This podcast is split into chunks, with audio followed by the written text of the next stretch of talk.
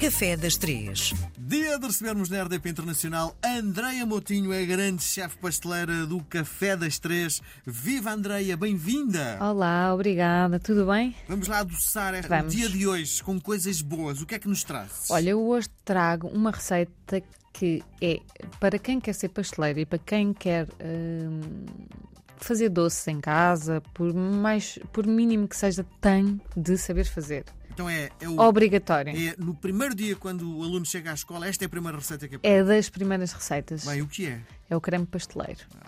Creme o nome diz pasteleiro tudo. É aquele que é eh, amarelo, Ah, sim, pois depende da quantidade de ovos ou, ou da receita. na bola de Berlim. Não, isso pode ser, pode ser o creme pasteleiro, mas também pode ser o doce de ovo. Que é o creme que aparece eh, no fundo em cima de qualquer coisa que seja extraordinária. Sim, pronto, é isso. O creme pasteleiro Que tem é- baunilha, baunilha. pode ter baunilha, pode ter limão Raspa- e canela, Raspas de laranja. pode ter raspas de laranja. O, o- o extraordinário deste creme é que ele pode ser tudo. Uhum. Incrível. Ou seja, o que é que eu quero dizer? Isto é, basicamente, é um leite, açúcar e ovos.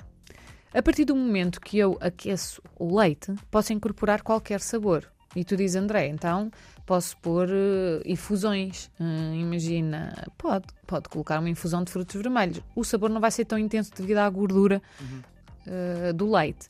Mas, com as minhas experiências, eu já percebi que nós podemos juntar até 50% do, do leite. Imagina que eu tenho meio litro de leite. Posso juntar 250 gramas de um sumo qualquer. Imagina, de um sumo com palo de pera. Imagina. E vai ficar com o sabor, não tanto, mas vai ficar com o sabor da pera. Ah, e depois fazemos o creme normalmente, vertemos sobre o açúcar, que normalmente tem alguma, ou maisena, ah, é o amido de milho, pronto, para não estar aqui a falar em marcas, que a ma- a maisena é uma marca. Mas, Ah, hum, o amido e um aroma. mas é que a mim não chegas lá. Se és maisena, as pessoas chegam lá. Mais, Pois, eu sei. maisena, é? Maisena. maisena. É, é incrível como esta marca.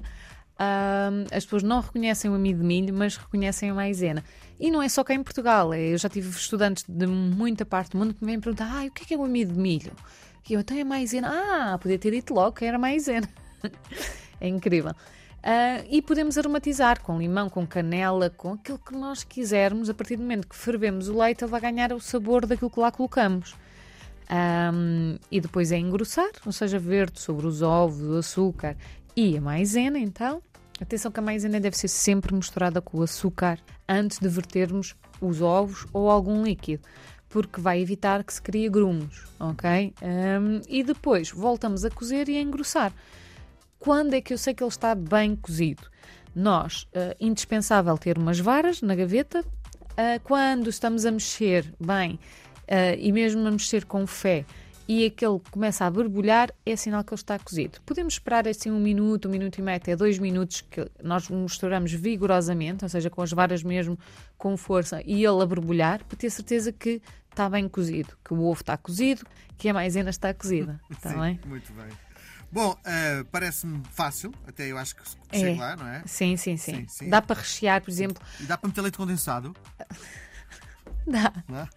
dá, mas fica extremamente doce. Mas dá para pôr leite condensado, dá para rechear, imagina um cinnamon rolls, se eu fizer, ah, com leite aromatizado com canela e depois até ainda pôr aquela canela por cima.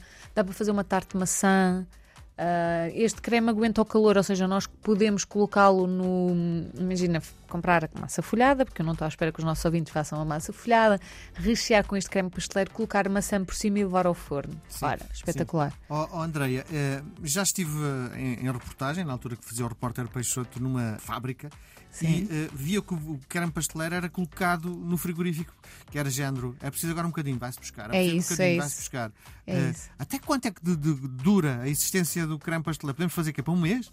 Olha, eh, duvido que dure. Não, não, não. Duvido que dure tanto tempo. Eles faziam possivelmente 3 em 3 dias ou 2 em 2 dias. Uhum. Até porque tem o leite, tem ovos e não aconselho. Ok? 2, 3 dias no máximo. Sim. Ah, mas eles também deviam fazer eh, tipo 3 em 3 dias e é como a calda de açúcar, tem que haver sempre no frigorífico de uma fábrica.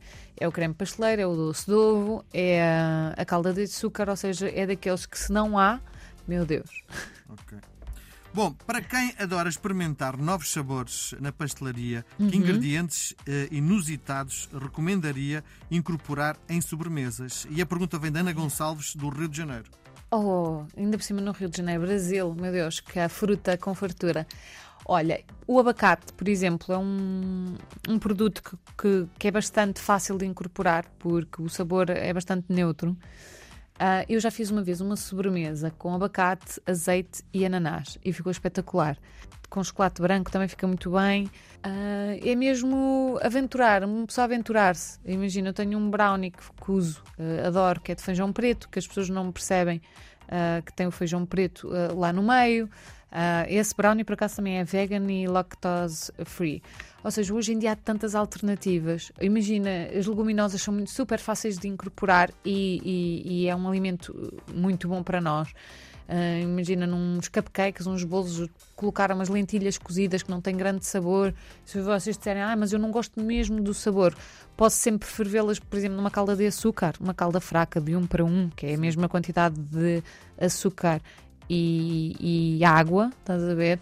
Ahm, já cozidas, fervo ali, elas ganham mais doce, não fica com aquele sabor se calhar tão intenso, que não tem, para mim não tem. A lentilha é super fácil de colocar num bolo. Ah, todos estes truques para mães e pais e pessoas que não conseguem comer tão facilmente as leguminosas é, é muito, muito fácil de incorporar. Muito bem, por hoje estamos conversados. Um beijo gigante. Beijinhos. Até logo, até Obrigada. Tchau, até para a semana.